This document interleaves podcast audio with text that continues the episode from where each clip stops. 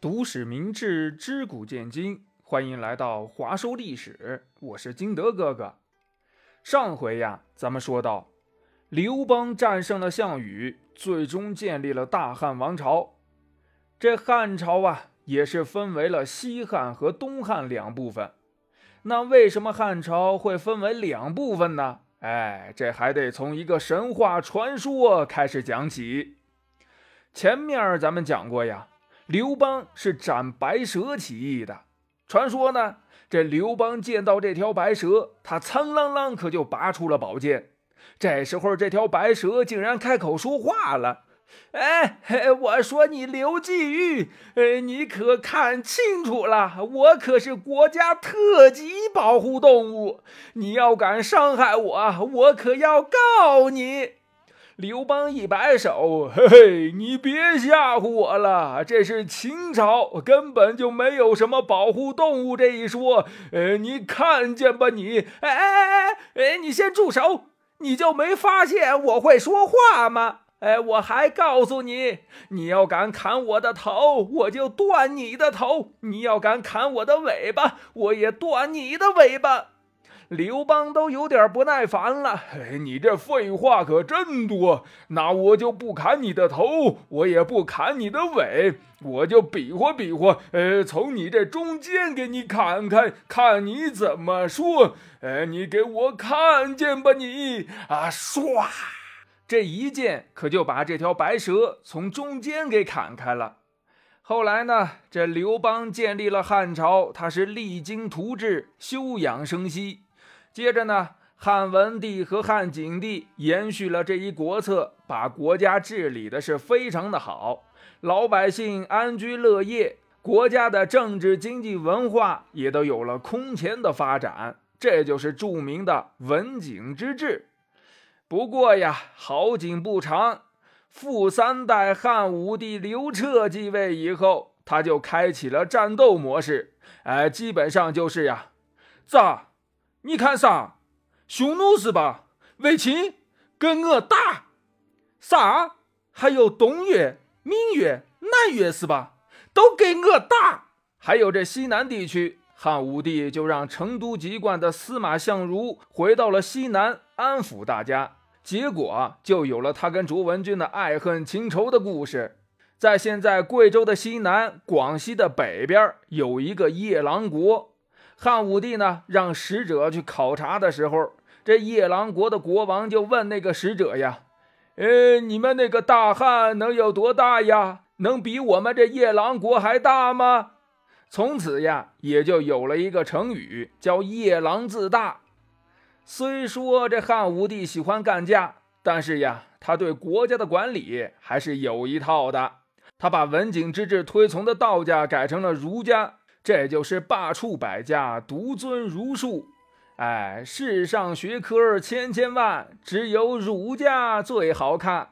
哎，就这么的，儒家学术得到了前所未有的发展。这汉武帝还特别的喜欢一个叫董仲舒的思想家、教育家。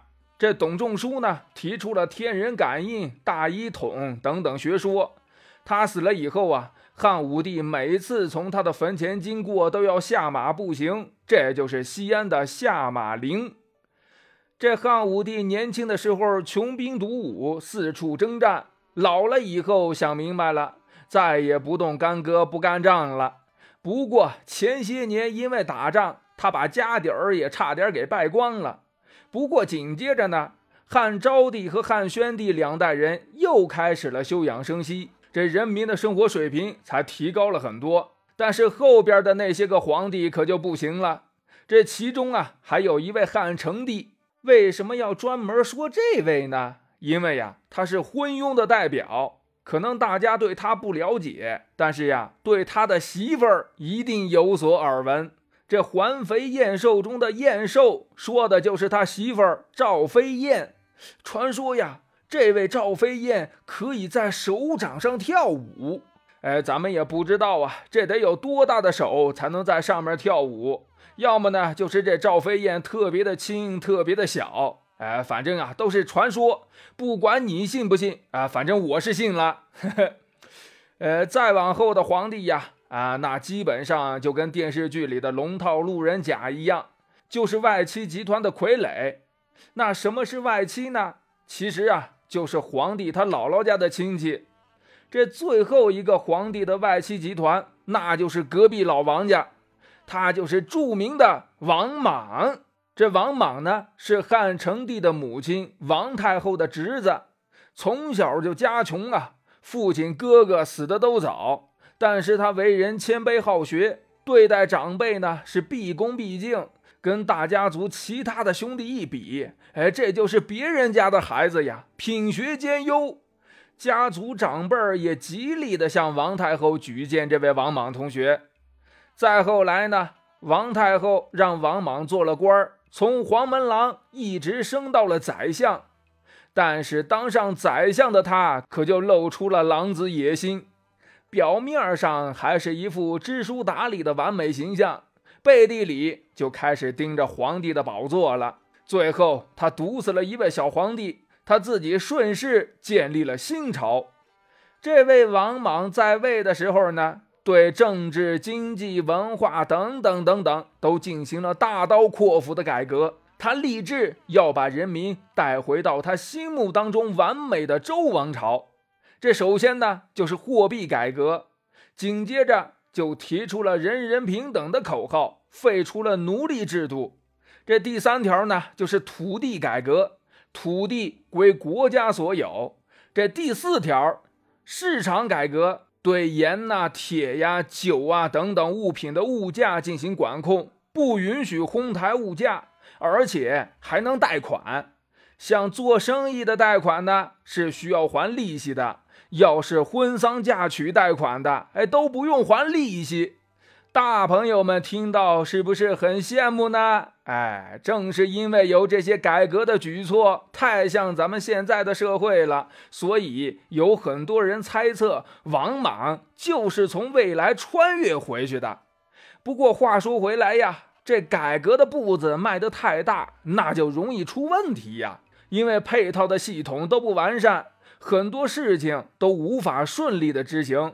这样的改革不仅没有改善人民的生活水平，反而让老百姓活在了水火之中。不仅如此，老百姓还得被抓去打仗。那老百姓怎么办呢？还还能怎么办呀？只能起义造反了。于是，在全国就有南北两大起义势力崛起，北边的叫赤眉军，南边的叫绿林军。结果就不用说了呀。起义军攻进了城里，一刀砍了王莽。这王莽和他的新朝从建立到结束，也就维持了十五年。而在绿林军中有个人，他叫刘秀，他是汉武帝的兄弟。虽然呀，他是皇亲国戚，但是早就混成了平头老百姓了。这回可好了，他又当上了皇帝，把大汉朝又给延续上了。这么一看的话，正好。跟这刘邦斩杀的那条白蛇的话对上，哎，你断我的头，我断你的头；你断我的尾，我断你的尾。而这刘邦呢，选择了断中间，结果这王莽也把汉朝从中间给他断开。这西汉、东汉刚好各是两百来年左右。那么这到底是巧合呢，还是巧合呢？嘿嘿，好了。今天的故事就到这里，咱们呀下期节目再见。喜欢听三国故事的朋友，可以搜索“金德哥哥讲三国”，每天更新，精彩继续，VIP 免费哟。好了，本期节目就到这里，咱们下期节目再见，拜拜。